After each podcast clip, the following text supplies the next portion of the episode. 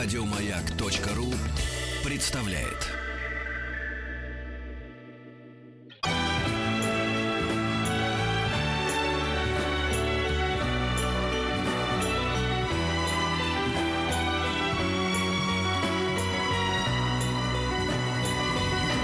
Спутник кинозрителя. А, кстати, там просто ты читаешь вот плохой сюжет, говорю Антону Долину, когда, значит, э, сова, Антон. э, привет, да, спросила Антону, Я- ты решил я там люблю вопрос читать с его своими подписчиками в страничку в Инстаграме? Я говорю, что это за история? Антон говорит, да, слушай, она ничего не стоит, эта история неинтересная. И, оказывается, на детский день рождения Антон нужно было заказать автобус, тут же нашлись люди, которые сообщили, что он заболел, так назовем это, потому что заказывают автобус на день, на день Мне рождения. нравится, что Антон всегда он, ну, пытается до- достучаться до каждого. Завязалась полемика. Молодец. Нет, я не, с полемикой не надейтесь, никогда не завяжу. Я всегда буду разговаривать с народом, Да, пусть даже он меня да. будет за это проклинать. Да. Вот тебе наша площадка, Да. Антон. Спасибо. Что в твоем творческом рюкзаке сегодня? Ого! Слушайте, у нас сегодня а, просто шикарная неделя. Вот редкий случай, полно фильмов, очень разных, очень интересных. Не- скажу, что все хорошие, но все достойные внимания, совершенно точно. Причем а, это тот случай, когда у нас есть три а, очень интересных иностранных фильма, три очень интересных отечественных фильма и еще ретроспектива. То есть, ну, действительно, мне кажется, это такой уни- уникальный какой-то набор. Вот. а, ну, с чего начать, не знаю. с- ска- скажите вы сами, я с этого Я, и мне начну. кажется, вот э, должен посмотреть на, на этих выходных темные времена и, и, и похороны и то самое похороны Нет, как это Смерть? Сталина это следующая, следующая А, неделя. да? Да. Темные времена ты могу посмотреть? Да, да. Ну, давайте начнем с темных времен. Почему Да, нет? да, да, Хотя да. мой фаворит, конечно, на этой неделе другой, но темные времена тоже интересный фильм и стоит э, разговора. Итак, темные времена. Что это такое? Во-первых, это фильм, о котором вы уже, возможно, слышали в связи с Золотыми глобусами и Оскаровской грядущей гонкой. Мы будем обсуждать через неделю, потому что в следующий вторник как раз объявят Оскаровские номинации, и мы в следующий четверг как раз, я думаю, об этом поговорим, в том числе. Так они специально к эфиру, они хотят, Да, да, точно. нам было о чем Вот. поговорить. Но, э, э, ну, я думаю, что уже все примерно представляют себе, что Гэри Олдман э, получит Оскар, что, конечно, дико смешно в свете того, что его никогда, э, в общем, в призовые никакие гонки не включали. Он уже сто раз дал всякие интервью, где объяснил, как он ненавидит эти призы, что в гробу он все это видел, что ему ничего не нужно, что пусть они могут потереться своими Оскарами и Глобусами. Сейчас как-то из- изменил неожиданно свое отношение к этому делу. Взрослые люди обязаны меняться. Да.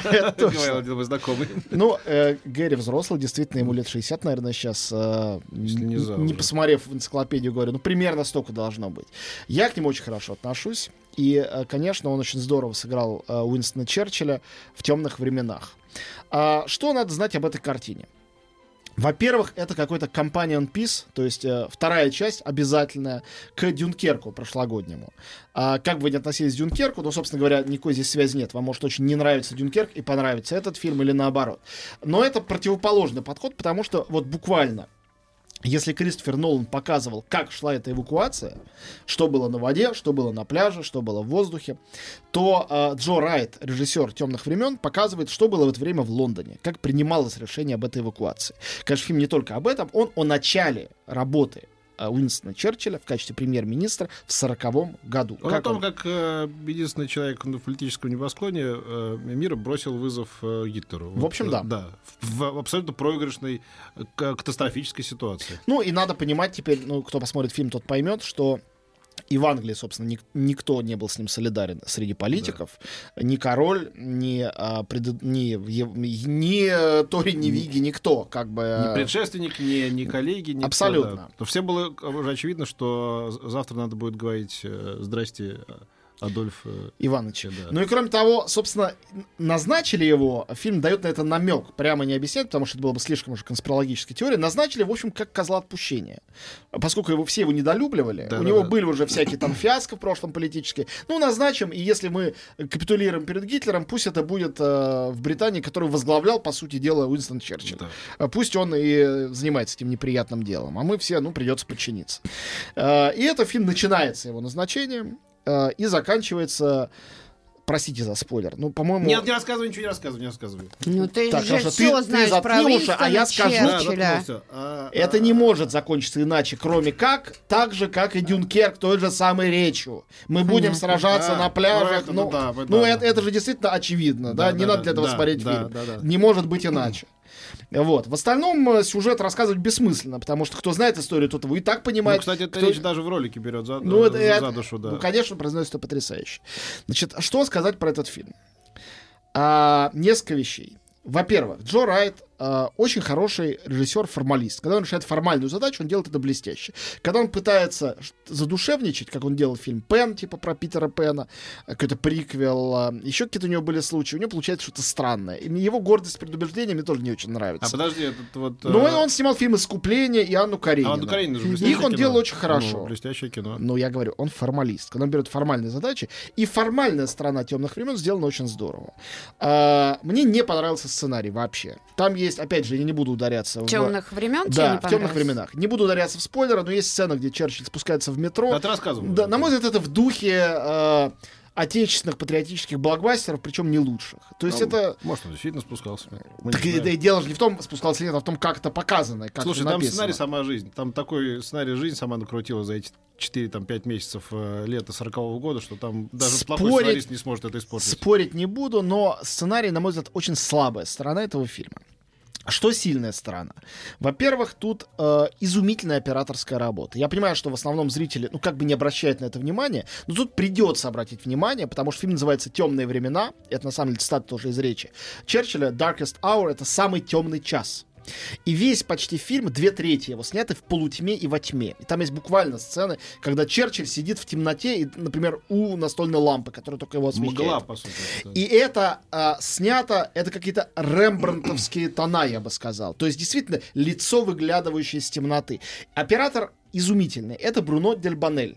Ну, в... Кто не знает Брюно Дельбанеля? На самом деле вы все знаете Да. Бруно Дельбанеля. Он снимал а, как минимум один, может быть, самый лучший визуально фильм а, Поттерианы, Гарри Поттер и принц Полукровка. Он снимал а, внутри Льюина Дэвиса для братьев Коинов. Он снимал Амели для Да. Жана Пьера Жене. Он снимал а, Фауста и франкофонию для Сакурова. Достаточно, да. Ну, то есть, в- точно хотя бы один его фильм вы смотрели, а, скорее всего, больше. Он такой сказочник. Этот фильм совсем не сказочный, он очень тонкий. Визуально потрясающий. Говорю, вот кондовый сценарий, потрясающий визуальный ряд. И теперь к главному, к актерским работам. Ну, сначала я скажу для вежливости, что там не только Гарри Олдман, но и другие. Наверное, особенно упоминания заслуживают две дамы. Кристин Скотт Томас играет, значит, миссис Черчилль. Она очень в этом качестве хороша, ну, прекрасная английская актриса. И очень мне нравится эта молоденькая, она тут играет его машинистку, секретаршу, Лили Джеймс. Вы ее тоже знаете. Она играла Наташу Ростову в новейшей BBC-шной Да, да. э, «Войне и мире» и играла Золушку Кеннета Брана. Хоро- хорошая, симпатичная Как молодая еще актриса. раз? Лили Джеймс. Хорошо, сейчас Вот. Ну, она хорошая. В этом фильме она очень уместная. Вот прям то, что надо. Теперь перейдем к главному, к, собственно говоря, а, Гримо. Гэри, Гэри Олдману. Вот здесь момент, когда надо сказать, правда, отбросьте свои предрассудки, э, снобизм или отсутствие снобизма. Э, постарайтесь найти темные времена не в дубляже. Конечно, такое Потому что, ну, конечно, для тебя, не для всех это так очевидно. Почему? Потому что Гэри Олдмана вы не узнаете. Гримеры гениальные. Э, И это целая история, отдельный сюжет. Есть великий гример, э, голливудский, но он японец. Забыл фамилия. Это человек, который работал с Курасавой. У него даже нос красный, весь в порох. Вот послушай, этот вели- великий гример, а, он получил и Оскар у него есть, и все на свете. Он почитаем по всему миру. Он делал не только... Он делал «Люди в черном» первым, он делал «Гринч. Похититель Рождества». И с Курасавой тоже работал. Гениальный человек. Он давно ушел на пенсию. Он занимается тем, что делает скульптуры. И Гэри Олдман, а, когда ему сказали, что он будет играть Черчилля, он принял этот вызов и сказал, я буду играть Черчилля только если я научусь говорить как Черчилль. И дальше он с записями речей Черчилля бесконечно упражнялся. И научился. И научившись, поняв, что э, самая сложная часть работы сделана, он пришел к этому гримеру на пенсии и сказал, чувак, я тебя очень прошу, пожалуйста, выйди ненадолго, а, сделай из меня Черчилля. А у них, ну, посмотрите на фотографии Гэри Олдмана и Да, Черчилля. да, да. Ну у да. них по-разному устроено лицо, у них все по-разному устроено. И тот это сделал. И все, что осталось в дубляже, это смотреть, что тоже очень интересно, на мимику под гримом, на жестикуляцию, на походку. Все это сделано Олдманом потрясающе. Но если вы не будете слышать, как он говорит за Черчилля, Вы просто будете смотреть на работу гримера, а не на работу Гэри Олдмана. Ну, есть же люди, которые не знают, как в оригинале говорил Черчилль. Это не имеет Ну, значения. всяко лучше, чем как Е- в, речь э, идет в о- студии дубляжа Нева. Это же не конкурс двойников. Вопрос не в том, насколько похоже. Да, да. а в том, как создан этот образ, в том числе звуково, голосово. Это Да, да. действительно работа Олдмана. Послушайте его музыку речи. Знаете вы английский, не знаете. Слышали вы, как говорит Черчилль, не слышали. Неважно. Слушать здесь работу актера Ну, конечно. имеет смысл. А в почему- тот случай, когда имеет смысл. А почему Райт выбрал Олдмана на эту роль? Вот об этом что-то известно, почему именно на него пала Можно я пошло отвечу? Потому что он выдающийся артист. В этой э, возрастной категории. Черчиллю было, по-моему, 63-64 года, а этому, по-моему, там 58-59. Кроме э, того, как и Черчилль, человек сильно пьющий, правда, и завязавший. А, ну, ну хорошо. Можно Шутки дальше, можно дальше говорить о его таланте, о его харизме, о том, что он тоже такой мизантроп, что он такой же Да, да, мрачный, да, э, как Черчилль. То есть, наверное, есть какие-то черты сходства, но, наверное, их не так много. А, Гэри Олдман просто выдающийся актер, которому под силу было взять на себя такую зверскую задачу. В принципе, глядя на то, что сделал этот э, э, э, гример, могу сказать, что это мог бы быть, наверное, и Тим Рот, какой-то другой великий английский актер. Потому что кого угодно можно преобразить. Они, Нет. правда, а с гримом правда всегда не получается, похожи. даже выдающих актеров. Я помню, какой ужас произошел с э, этим самым, э, господи, э, с Энтони Хопкинсом, которого загримировали под, э, под э, э, Хичкока. Это был ужас просто. Да, не- было не смешно, А не тут- интересно. да, не тут я похоже. вот вижу, что это прям выдающаяся история. Вот, Так, поэтому прервемся. м- маленький перерыв, темные времена, э, с оговорками, но, конечно, смотреть.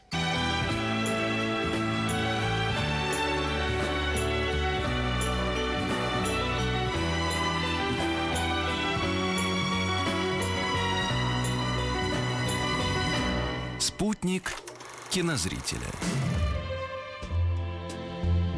Вот, теперь я перейду к своему любимому фильму вообще этого года или прошлого года, это как кому нравится, потому что он в прошлом году был показан в Венеции, а в этом году выходит наш прокат и получил уже Золотой глобус за лучшую режиссуру и музыку, и, надеюсь, Часов получит... идет? Да нет, это же... Это изумительная картина, ее всем надо смотреть. Идет он на два часа или чуть меньше. Оторваться от этого невозможно. Это реально шедевр. Это фильм «Форма воды». А, я же его выходит. тоже жду. А, Точно. значит, Гильермо Дель Торо, мой любимец, мексиканец, впрочем, очень давно живущий уже и работающий в Америке, человек, который сделал, с одной стороны, на мой взгляд, абсолютно волшебные, авторские, сугубо авторские фильмы, такие как «Хребет дьявола» и «Лабиринт Фавна», а с другой стороны, «Тихоокеанский рубеж», такой фильм-рок-концерт, это тоже он, и «Хеллбой», обе части, это тоже он. Мне нравятся даже его неудачные фильмы, такие как «Багровый пик», в основном разруганные моими коллегами, а, по-моему, он тоже очаровательный. Но «Форма воды» — это точно удача. Фильм, который был показан, это первый его фильм после «Лабиринта Фавна» и всего второй, показанный в конкурсе мирового фестиваля, был показан в Венеции, получил там от жюри под руководством Аннет Беннинг «Золотого льва», и это первый в жизни 50 с чем-то летнего Гильермо Дель Торо случай, когда он получает такой важный приз. Семь номинаций на «Глобус» и «Глобус» за режиссуру, и думаю, что будут номинации за, э, на «Оскар». Я думаю, что «Три билборда» близ Эббинга, Миссури все-таки победит. Ну и пусть, собственно, в Венеции победил один фильм, на «Оскаре» победит другой. Но главное, что Гильермо Дель Торо со всеми его странными сказками наконец-то приняли всерьез. Что такое форма воды? Даже по жанру это черт знает что, или бог знает что. Это фильм, который имеет в себе а, составляющие мелодрамы, а, шпионского триллера, ретро-фильма, время происходит в 62 году.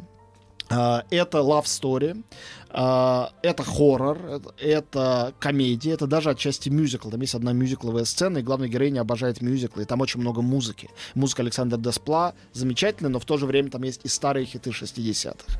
По сюжету это нечто среднее между нашим Человеком-амфибия, который вышел в том же 62 году, в котором разворачивается действие фильма. Невероятное совпадение. Э, Гильермо Дель Торо никогда не смотрел «Человек-амфибию», не читал Беляева. Главу резидентуры КГБ в Америке в фильме зовут Михалков.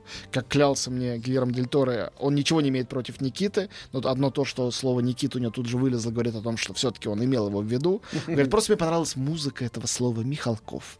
Ну Вот. а, Значит, э, картина рассказывает о том, как немая уборщица уборщица-сирота по имени Элайза Эспозита, работающая в Балтиморе в секретном правительственном центре лаборатории, находит там э, исследуемого местными учеными и, конечно же, спецслужбистами существо, амфибию из э, значит, низин Амазонки, добытую и привезенную туда для опытов и экзекуции последующей. Она в эту амфибию влюбляется и хочет ее спасти. Вот такая история. Но тут амфибия это не э, красивый советский артист в обтягивающем комбинезоне, а это реально чешуйчатое с жабрами чудо-юдо. Очень жуткое. Представить себе, что у них с героиней будут отношения и не просто абстрактная любовь, как красавица чудовище, а реальный секс, когда ты начинаешь смотреть фильм, невозможно. Но доходит дело и до этого. Там есть эротические сцены. То есть это фильм, в общем-то, 16+. При этом это сказка. А, ближайший аналог эмоциональный — это «Амели». Очень похоже. Но при этом это и «Чудовище из Черной лагуны». Старый фильм ужасов 56 года, откуда Гильермо Дель Торо позаимствовал образ этого чудища, конечно же, его усовершенствовав.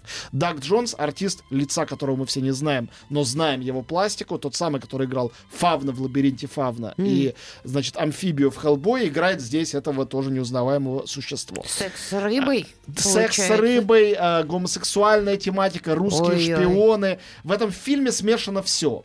Это гибрид абсолютно несовместимых сюжетных и жанровых элементов, которые все соединены в такой, ну, сумасшедший коктейль Молотова. Здесь Да, это- да каждый может вспомнить Ну, какую-нибудь историю, какая-нибудь вроде привлекательная девушка, дойдет до дела, как будто секс с рыбой. Да, это вся. правда. Но здесь рыба это мужчина. И это А. очень сексуальная. нет такого И это сексуальная рыба. Вот. Нет, тут рыба очень секси. Антон, ты скажи, пожалуйста, там есть какой-то стебный подтекст? Ну, а, он не стебный, он наоборот очень серьезный. А, Это, конечно, всё. фильм о сегодняшней Трамповской Америке. Это, конечно, история того, как, а, Э, значит, Как вы копнули. ну а куда куда копать? Фильм сделан, он рожден в современном контексте. Антону это свойственно. Но Нет. кино, кино, когда планировалось, еще Трамп не был президентом. Конечно, но я разговаривал с Дель Торо. Он говорит, я мексиканец, я себя в Америке чувствую как мигрант, хотя у меня давно американские документы. Я не сомневаюсь в том, что это так и есть. А, Я не сомневаюсь, что разные виды неравенства он на себе испытывал. Недаром у него огромное количество фильмов, там по 10 лет в запуске. Он не может найти себе продюсера. Просто он невероятно креативный человек. Он не останавливается и работает, работает, работает. Вот. И, конечно, это политическое кино о том, как разные меньшинства, э, да, какие-то мигранты, чернокожие, там есть э, гей-художник, разумеется, скрывающийся, есть русский шпион, как я сказал, как они все объединяются для того, чтобы быть невидимыми этой системе власти и подавления, показанной в форме этой правительственной лаборатории. Но в то же время это красавица чудовище или русалочка, это сказка для взрослых. Э, сказка, повторяю, действительно по-взрослому рассказанная. Сказка о том, как влюбленность в старые мюзиклы и в кино, и в музыку позволяет людям, и не только людям, а еще и разным существам, спастись от этого всевидящего ока, этой прекрасной, чистенькой, усовершенствованной Америки, смотрящей в будущее, какой она и представляла в начале 60-х. Let's э, make America great again. Вот это again имеет отношение к тем самым 60-м годам, которые здесь довольно иронически показаны Дель Торо. Это ироническая сказка и романтическая сказка. Вот как ирония и романтика сосуществуют, это очень сложная комбинация. Очень мало в каких фильмах удается ее сделать. Все-таки Амели, согласитесь, был чудесный фильм, но он был сладковатый. Этот фильм, он такой горько-сладкий. И он а, вроде бы очень нежный, и в то же время он довольно безжалостный. Тут есть сцены насилия довольно страшные. Повторяю, это взрослая картина. еще и насилие. Есть и это тоже. Опять рыба. А, чудесный Майкл Шеннон, чудесный Ричард Дженкинс, замечательная Октавия Спенсер, очень мне нравящийся Майкл Стулберг. Это все артисты вот как бы второго плана, которые участвуют во всем этом романе. В главной роли Салли Хокинс. Когда-то я открыл ее для себя в фильме «Беззаботная» Майка Ли. Она потом играла у Вуди Аллена. Скейт Бланшет в этом самом «Блю Джасмин», вторую главную роль. А потом Очень- еще играла в Пэддингтоне. В и первом, в втором. Пэддингтоне, о котором мы Прекрасный тоже фильм. с вами поговорим, потому что вторая часть Пэддингтона тоже выходит на этой А я неделе. уже видел. Прекрасное Как кино. да. Безобразие. Так, За после- границей. После новостей об этом поговорим. За рубежами наша Вот, все. Сейчас прерываемся. Так мне интересно, когда Еще вам обоим фильмов. нравится. Ну, И вот тогда и даже вот и это сладко бывает. слушать. Я первый не видел, а второй обал- обалденный.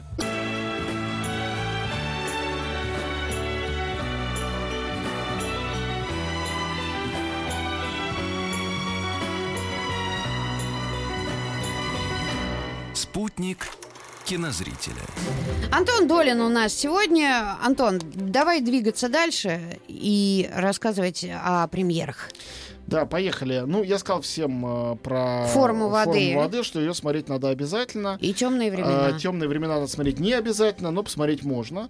Вот. э, Что еще есть хорошего? Ну, э, очевидно, что э, главное событие семейного кино на этой неделе это приключения Паддингтона 2. Кстати, честно сказать, я вообще не очень понимаю, зачем это приключение добавлять к заголовку. Он называется в оригинале просто Паддингтон. Медведь Паддингтона. Он настолько на постере очевидно, о чем и о ком идет речь. Вот этот медведь э, с двойкой в руках, э, в красной своей шляпе и синим пальто характерном. Ну, все англофилы, они давным-давно уже готовы, все уже на изготове. Все остальные, может быть, не знают. э, Я не знаю. Я могу только посочувствовать тем, кто, в принципе, смотрит семейное кино, но почему-либо пропустил первого Паддингтона. Это совершенно очаровательнейшая была картина. Э, Вот, по замечательным сказкам. Э, И сейчас сделали вторую часть. Это тот Мишутка. Хотел сказать редкий случай, но на самом деле не такой уж он и редкий этот случай, когда вторая часть ничуть не хуже первой.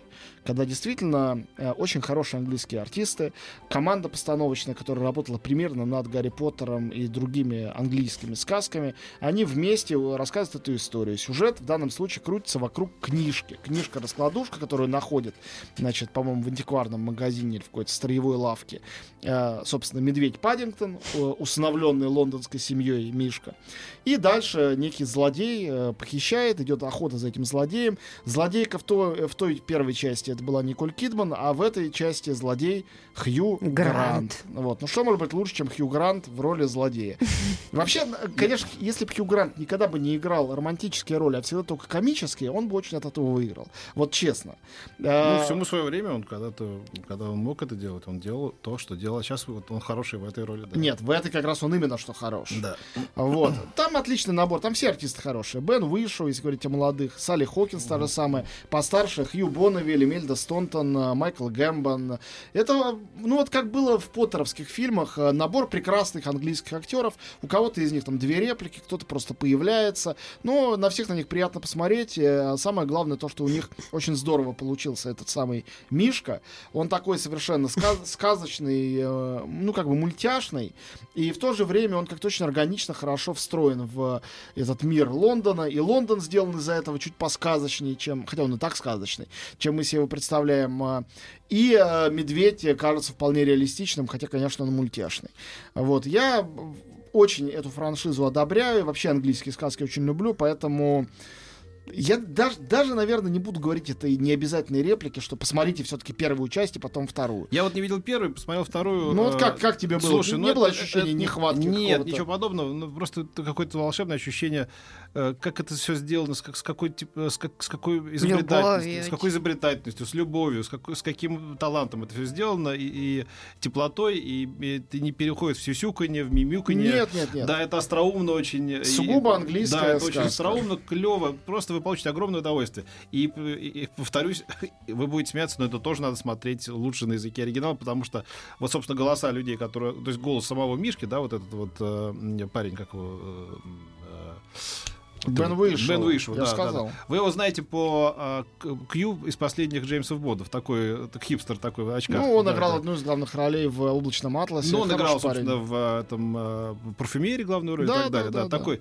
Но как это все здорово сделано, вот посмотрите обязательно. э, Кстати говоря, а, если уж об этом идет речь, есть даже такой про- проект э, «Детский пионер». Э, Там фильмы показываются в- всегда в оригинале с титрами. Вот в это воскресенье в 11.30, по-моему, там есть сеанс с Паддингтоном. Так что приходите, если билеты еще есть. Не знаю, не буду врать, но показ такой есть точно. Вот. а теперь, а, что еще на этой неделе выходит? Я обещал вам много русского кино, и теперь э, выполню это обещание. А, Начну с фильма «Мешок без дна». Ну, а, так начинается. Мне нравится. Тебе тоже показалось, да? Мешок Да, ну без, Без дна, да, вы поняли. Да. Окей, да, все, прошу. Давайте выйдем из детского сада. Нет, А, нет, пожалуйста, очень прошу. Нам очень хорошо в нашем детском саду, да. Ну, это я чувствую. Да. А, значит, э, великолепный набор артистов. Ну, правда, у многих очень маленькие роли. Это и Сергей Колтаков, Светлана Немоляева, Андрей Кузичев, Кирилл Плетнев, э, Евгений Ткачук, Анна Михалкова и Алла Демидова замечательная, Илза Лиепа. А Это работа первая за черт знает сколько лет, наверное, лет за 10, полнометражная Рустама Хамдамова. Рустам Хамдамов культовая личность, художник, постановщик, э, вообще художник большой. И вообще больше художник, чем режиссер. Это черно-белая версия э, в, на русскую почву перенесенная Расемона. И я даже не знаю сказать Расемона, а, э, то есть рассказов чаще э, Акутагавы Рюноске или Расемона фильма Акиры Курасавы. То есть это одна и та же история. Э, В оригинале это был самурай, его жена и разбойник. Э, Здесь все то же самое, только в русском лесу. История рассказанная разными рассказчиками и с разных точек зрения представленная. Вот. э, Честно сказать, мне «Мешок без дна» показался невероятно изысканным, нечеловечески красивым, потрясающе э, самобытным стилистическим упражнением. Никакого нового содержания сверхсложного философского размышления, которое когда-то нам предложил Курасава, о самой сути реальности, которая не существует, а существуют только разные ракурсы, разные взгляды на эту реальность. Все то же самое, только э, с разными красивыми виньетками, кружевами и добавлениями э, невероятной, повторяю, красоты, сделано Рустамом Хандамовым. Для его поклонников, конечно, это супер событие. Не так часто его фильмы снимаются, еще реже они выходят на экраны. Некоторые его культовые шедевры, такие как фильм Анна Карамазов, никогда не выходили в России. Но вот «Мешок без дна» выходит, поэтому не пропустите. Конечно, это больш- для большого экрана. Конечно, это кино, которое А кто, рождено... а кто назначает их шедеврами? Вот мне просто интересно. Ну, ты знаешь, не я. Но а, когда фильм показывался на московском фестивале, я прочитал, наверное, с десяток рецензий моих коллег, которые друг с другом точно не сговаривались, и московские, и петербургские. Все сказали, что это потрясающий шедевр, что Хамдамов гений, кто я такой, чтобы противоречить. Меня это оставило холодным. Я всем говорю, что ты назначаешь. Нет. Никто не видел, Я никогда не то- показывали. 10 человек написали шедевр. Да, пожалуй, что и шедевр. Нет, да. ну, во-первых, шедевр это не то, что увидели миллионы человек и оценили. Тогда э, Трансформеры 5 это шедевр. Тут нет никакой связи с массовостью. Ну, это, просто не, некоторые, э, это не массовое Некоторые, кино. конечно, необразованные люди утверждают, что это кино не имеет никакого отношения, но все, что он делает, как Ну, бы, не да, кино это имеет отношение. Вопрос, что это за кино. На мой взгляд, это оформительское, декоративное кино. Но для кого-то это не минус, а плюс. Вот. А, Это самобытно, это точно ни на что не похоже. А, Несмотря на то, что сюжет как бы взят полностью из структуры его из другого фильма. Все равно совершенно другое независимое произведение. Я не нашел там какого-то глубинного содержания для себя. А форма очень интересная, исследовать ее интересно. Ну, кому-то э, это покажется близким, то есть я точно это знаю. Поэтому мое дело рассказать о том, что это выходит. Э, Для меня просто сам выпуск такого в кино на большой экран это всегда событие, потому что чаще такие вещи остаются. Даже давай будем называть это самобытным и интересным, но не будем при- при- да, да, назначать это шедевром сразу. Хорошо, не я назначил. Ну хорошо, и, Окей, и я и хорошо. этим людям могу сказать то же Все самое. да, хорошо, да, я да, согласен, да. не буду спорить. Дух Вот. противоречия в тебя сейчас мы не успеем а, рассказать э, больше ни о чем. Я просто коротко скажу, что еще два русских фильма, о них расскажу подробнее, а, значит, э, через после нашего микроперерыва. Во-первых, выходит э, очень бодрый э, фильм "Скиф" приключенческий для младшего подросткового возраста. А, во-вторых, выходит для старшего э, возраста людей, родившихся в СССР, э, называется «Карп отмороженный» с прекрасными тоже артистами.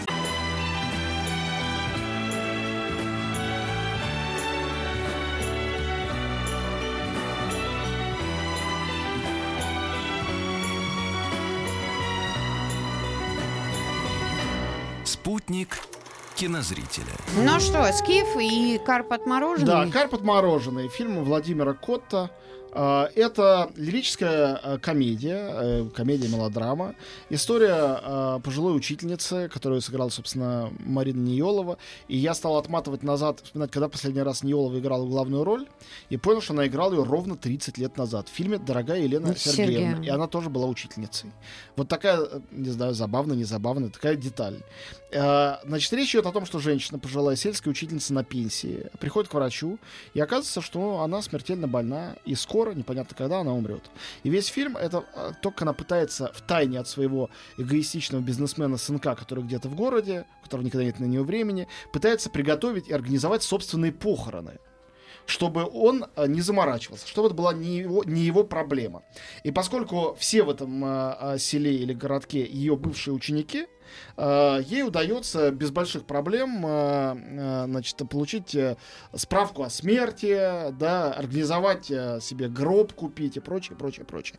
Все это смешно до определенной степени, э, очень здорово и тонко сыграно. Подружку ее, такую более простодушную, Алиса Френдлих. простонародную бабку играет Алиса Френдлих. Вообще, Ниелова и Френдлих в, в ролях двух таких комических, трагикомических э, старух. Это, конечно, здорово придумано. И все э, сценарные минусы фильма, его режиссерские какие-то несовершенства, э, художественные не очень глубокие достоинства. Все это... Хорошо э, похвалил. Нет, что похвалил? Я говорю, Хорошее кино. Сценарно разваливается, режиссура Не, ну я так понимаю, что это очень актерское Ну, актерские кино. Я об этом и говорю. А это случай, когда актеры, точнее актрисы, полностью все это вытаскивают на тот уровень, который заставит огромное количество людей, даже вполне таких сложных зрителей, ронять слезу на этом фильме. Он действительно трогательный, и актрисы действительно по-настоящему отдаются этому всему. То есть это очень серьезная работа. Это тоже режиссерская работа, а работа с актерами. Ну, тут Вот. еще Евгений Миронов, Евгений наверное, Миронов неплохой. играет сына. А, Он хорош, он на своем месте, но, конечно, это прежде всего на этих двух актрис сделано, и они отличны. В общем, для ностальгирующих по старому доброму советскому кино, там, 70-х, 80-х, «Карпот мороженое» — это прям подарок для них. Это то, что им нужно. Мгм. Вот. А Я а, ностальгирую по старому злому советскому а, кино. вот. Замечательно. Тогда специально, специально для тебя фильм Рустама Масафира «Скиф». Что это такое? Э, ну, конечно, это... э, Костюмированная. Третья серия Действо. после э, Викинга и Легенда о Калаврате. Третий фильм про древних русичей, которые говорят на архаичном... э, значит, Которые изобрели э, компьютер, вообще все, все миру придали, Да, дали да. они. Ну нет, тут не про это. Тут нету никакого вот этого калавратовских красивости и благолепия. Это фильм про язычников. Это честное би-муви. Такой Конан Варвар. Напоминает действительно голливудские би-муви начала 80-х. То есть, это дешево и сердито, в шкурах и, а, значит, а, всяких а, странных лохмотьях. Люди с а, палицами и мечами. Весь фильм друг с другом с суровыми лицами дерутся. Актеров, которые стараются что-то играть, а не только драться, там очень мало. Исчезающе мало. Но есть в роли князя, например, Юрий Цурила. Посмотреть на Юрия Цурила всегда приятно. А, мощный мужчина. А, Вот. А, история, ну, это условно фильм путешествия, роуд-муви. То есть главный герой, его зовут Лютобор, вместе со Скифом Куницей путешествует, чтобы спасти похищенную его жену и новорожденного сына. Ну, это такой условно придуманный сюжет, такой некий стержень сюжета, для того, чтобы оправдать то, что они все время друг с другом дерутся под суровую музыку. Лютобор это какой-то... Я это- тебя это- так это- буду это звать, когда должность- ты вот дол- недобрый должность- Должность приходишь. какой-то городской администрации. Да, Лютобор. Вот. Но, Другие нормально берут, а это люто. А, Так, это я не комментирую. То люто побор! Да, да. Посмотрите на лицо этого лютобора, сыгранного неизвестным мне артистом Алексеем Фадеевым. Вот. Еще и а, моей фамилии назвал. Достаточно взглянуть в это лицо, чтобы все сразу понять. Да, Нет, ну такие мощные, все- злые глаза. Да, они настоящие, мощные. Но мне кажется, что, честно говоря, а, очень красивая Василиса Измайлова, играющая, собственно, главную женскую роль. Но женщинам там ма- мало их пускают на экран. В основном там а, мощные, вспотевшие мужики а, при свете костров. То, что а, надо пе- Конечно. петь. Мощные, Ну, честно, вспотевшие. правда. Мне нет. Это, че- это, это честное би-муви. Я люблю не А, вспотевших. Что в этом фильме... Так, можно? Я не хотел бы этого знать. Но теперь поздно. Ты должен это Да. знать. А теперь Значит, будь толерантен к этому. Придется.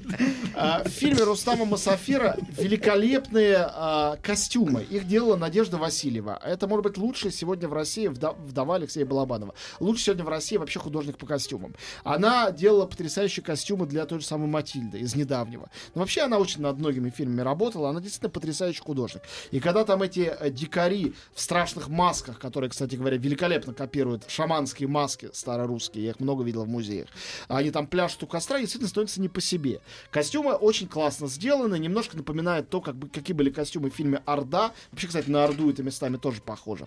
Именно изобразительный ряд. Вот, а, поэтому, а, в общем, свои достоинства у картины тоже есть, надо просто любить этот жанр. Он достаточно дикий, он такой подростковый, это приключенческое кино про потных мужиков с мечами. Вот, а, называется еще раз «Скиф». Ну и последнее, о чем я не могу не сказать, и, что меня лично безумно радует, а, на этой неделе, перед тем, как выйдет на следующей неделе Happy End, новый фильм Михаила Ханеке, о котором я с удовольствием через неделю расскажу, перевыпустили, конечно, ограниченным тиражом, пианистку Михаила Ханеке. Великий шедевр 2001 года с Изабель Юпер, Ани Жерардо и Бенуам и Жемелем. А, жесточайший фильм о любви и о нелюбви, невероятной красоты, невероятной беспощадности, а, высоко Это там бритвы режут все. Да, да, да, как минимум. Прекрасно. Вот, и втыкает себе в грудь нож, и что там только... Нет, ну это, это, слушай, это действительно шедевр.